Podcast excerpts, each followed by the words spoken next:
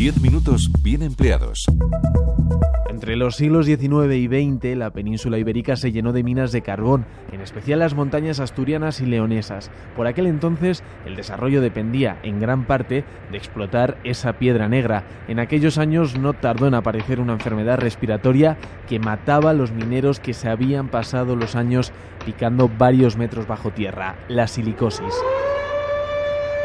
Con el paso de los años, las medidas de seguridad, el desarrollo de otras tecnologías y el consecuente declive de la actividad minera, el rastro de esta enfermedad cada vez era más difícil de seguir hasta ahora. Esto es una enfermedad que no tenía que haberse producido nunca. El que haya las formas graves es por un fracaso del sistema. En la última década, la silicosis ha reaparecido, ligada también al trabajo, pero no precisamente al de la mina. 10 minutos bien empleados.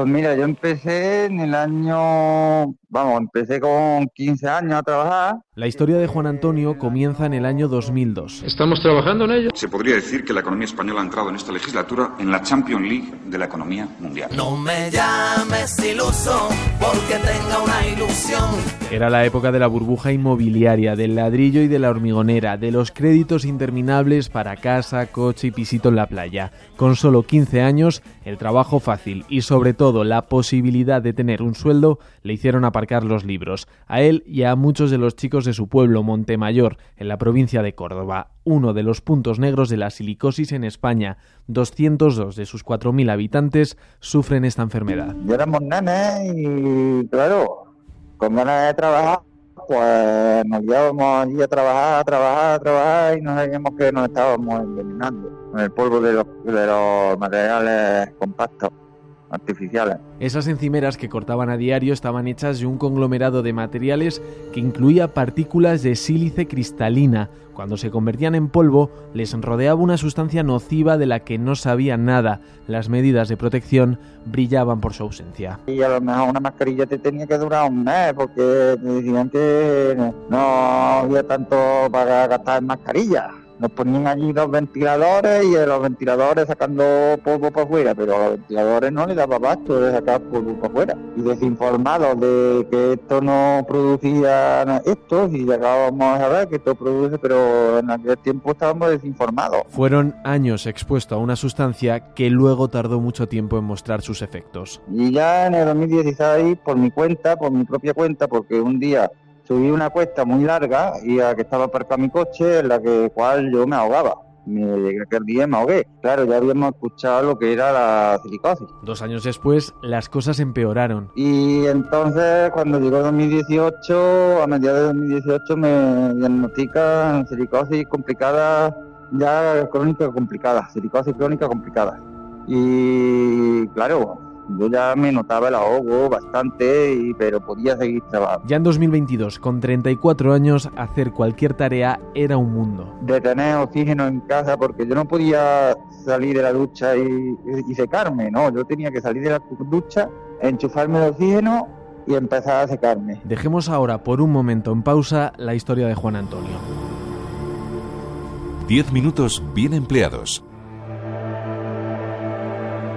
Como él, hay miles de casos. Nos encantaría ser más exactos y dar una cifra de todas las personas afectadas en nuestro país, pero es que no hay ningún registro oficial que aúne todo. Sabemos que hay casos en comunidades como Galicia, Asturias, Castilla y León o Andalucía. Centrémonos en esta última, una de las más afectadas.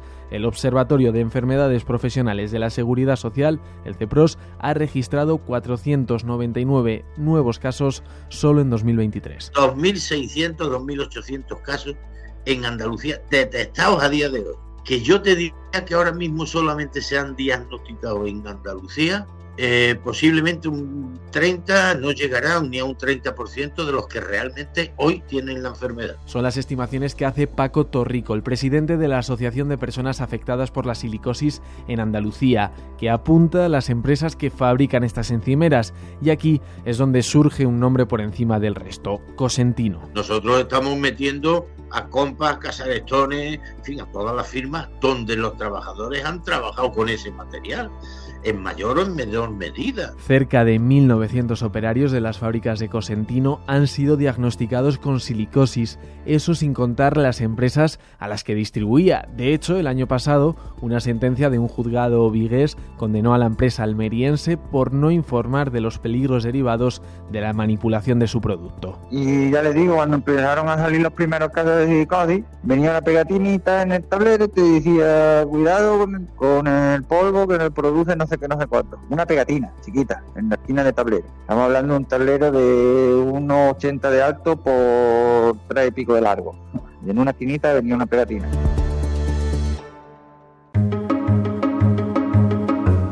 Pero, ¿qué es la silicosis y cómo se origina? Para empezar, hay que decir que es una enfermedad relacionada con la manipulación de materiales que desprenden sílice cristalino y que se suelen usar en encimeras de baños y cocinas. Los profesionales que los cortan y los pulen están expuestos a la inhalación de un polvo muy peligroso. Lo explica Cristina Martínez, neumóloga, miembro de SEPAR, la Sociedad Española de Neumología y Cirugía Torácica. Cuando se inhalan cantidades mantenidas de polvo con sílice cristalina que se depositan en los pulmones y el pulmón reacciona produciendo fibrosis. No todas las piedras tienen el mismo riesgo. El del mármol, por ejemplo, es mínimo. Sin embargo, el granito presenta valores muy elevados de sílice, al igual que la pizarra o el cuarzo artificial, el conocido como silestone. Ninguno de ellos es perjudicial para la salud cuando las piezas ya están listas, pero el polvo que desprenden al trabajarlas va penetrando en los pulmones poco a poco, dejando huella. Eh, se produce después de la inhalación mantenida durante un largo periodo de tiempo de un polvo de un tamaño, con partículas de un tamaño, que son capaces de penetrar a través del árbol respiratorio a los pulmones. Si el pulmón reacciona, produciendo fibrosis. La silicosis es una enfermedad evitable, lamenta la doctora Martínez. La ley establece unos límites de exposición en el trabajo y además existen protocolos específicos de protección, pero hay trabajadores que siguen muriendo por esta afección pulmonar. El que haya las formas graves hoy es por un fracaso del sistema. Desgraciadamente, en los últimos años estamos asistiendo a ese fracaso del sistema, pues porque hubo unos nuevos productos que contenían mucho polvo que se utilizaron sin las medidas de, prevención adecuadas. Para desarrollar la enfermedad se debe tener una exposición prolongada de al menos 15 años, pero hay quien a pesar de llevar más de una década trabajando con este material nunca enferma. Se desconoce si hay factores genéticos y además sus síntomas no aparecen hasta un grado bastante avanzado, de ahí que se la conozca como enfermedad silenciosa. El, el primer síntoma que produce va a ser eh, la disnea o, o la dificultad para respirar. Al principio, pues cuando hacen grandes esfuerzos y luego, pues, pues cada vez, según la enfermedad avanza, pues, pues en casos muy graves incluso hay dificultad para respirar, incluso en reposo. Es aquí cuando la medicina habla de silicosis complicada y por la que se reconoce la incapacidad permanente absoluta. En diciembre del año pasado, el Congreso aprobó una iniciativa del BNG que busca reconocer la incapacidad permanente con un diagnóstico de silicosis simple, es decir, en un estado inicial, aunque aclara Paco Torrico es lo que ya se venía haciendo. Pues lo principal es que ningún trabajador con silicosis siga trabajando en exposición.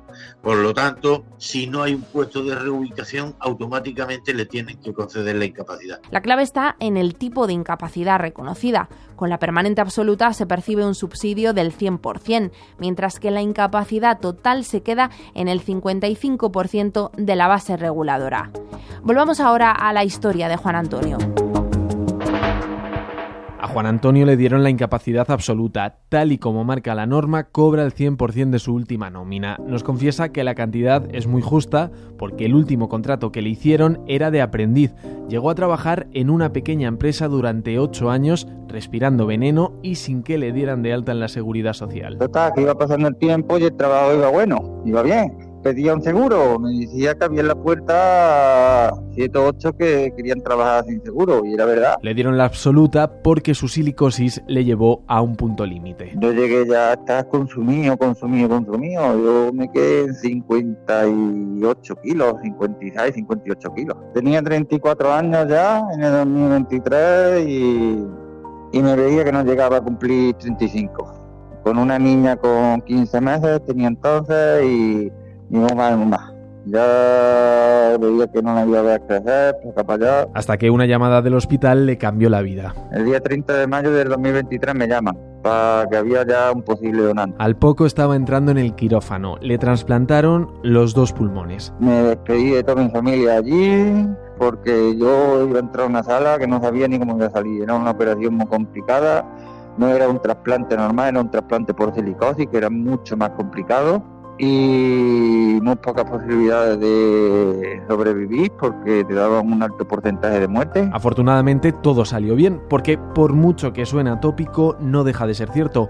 Juan Antonio ha vuelto a nacer. Pues gracias a Dios ahora mismo estoy muy bien, pero que muy bien y de estar pensando que voy a morirme y dándole la mano a la muerte, estoy genial, estoy arriba, con fuerza he ganado 20 kilos porque la silicosis me tenía consumido, ya todo lo que comía era para respirar. 10 minutos bien empleados es un trabajo del área de economía de Radio Nacional. Puedes volver a escucharlo en RTV Play.